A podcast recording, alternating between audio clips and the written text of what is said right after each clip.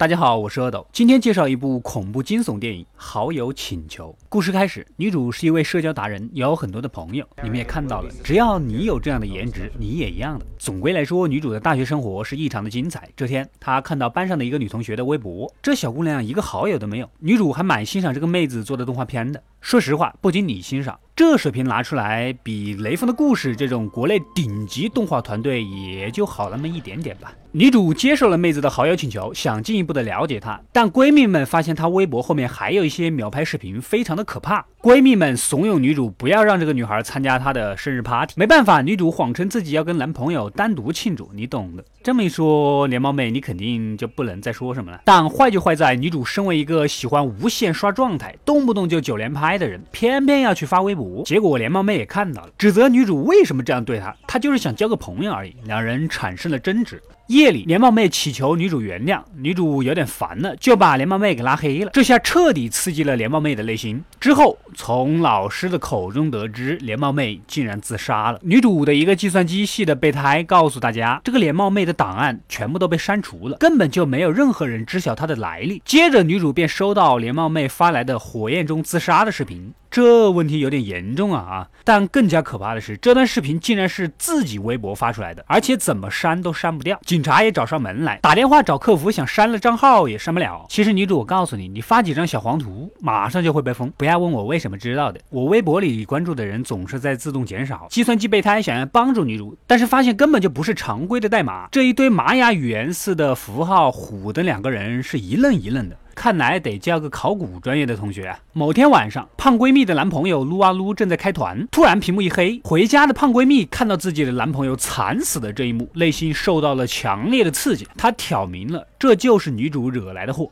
第二天还未从沉痛中恢复，女主又发现胖闺蜜男朋友惨死的录像竟然又发布到了自己的微博上，女主的好友也在逐渐的减少。备胎发现视频里有一群黑蜂，而黑蜂是女巫邪恶仪式常用的一种魔法。两人为了找线索，在连帽妹的寝室里翻到了一些旧照片，是一家孤儿院。院长提到，小女孩经常受到两个孩子的欺负，通过上网，小女孩久而久之的学会了一些黑镜魔法。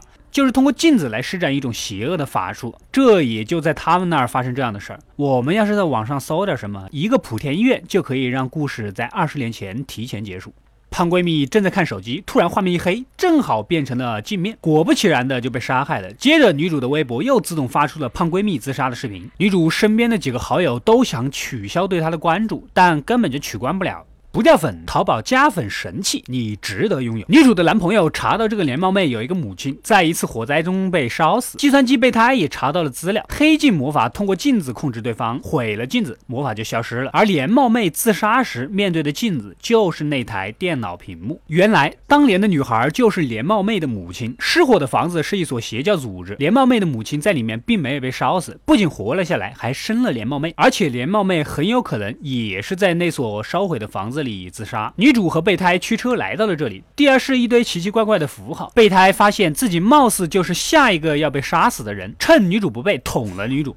他以为杀了女主就可以打破让女主孤独的咒语，自己也就不会死了。女主虽然被捅了，但是跑起来还是无比的放纵。女主想起了连帽妹画的一幅画，跟远处的建筑一模一样。难不成她就是在那里自杀的吗？女主来到了这里，空气中弥漫着恐怖的气氛。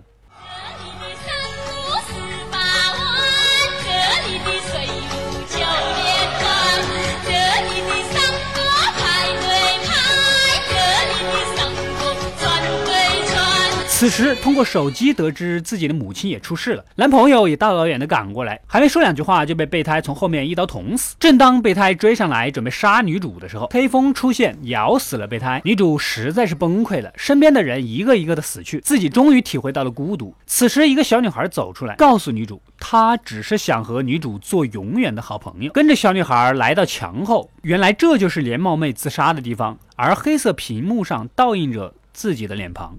至此。女主也同样成为了一个孤独的怪胎。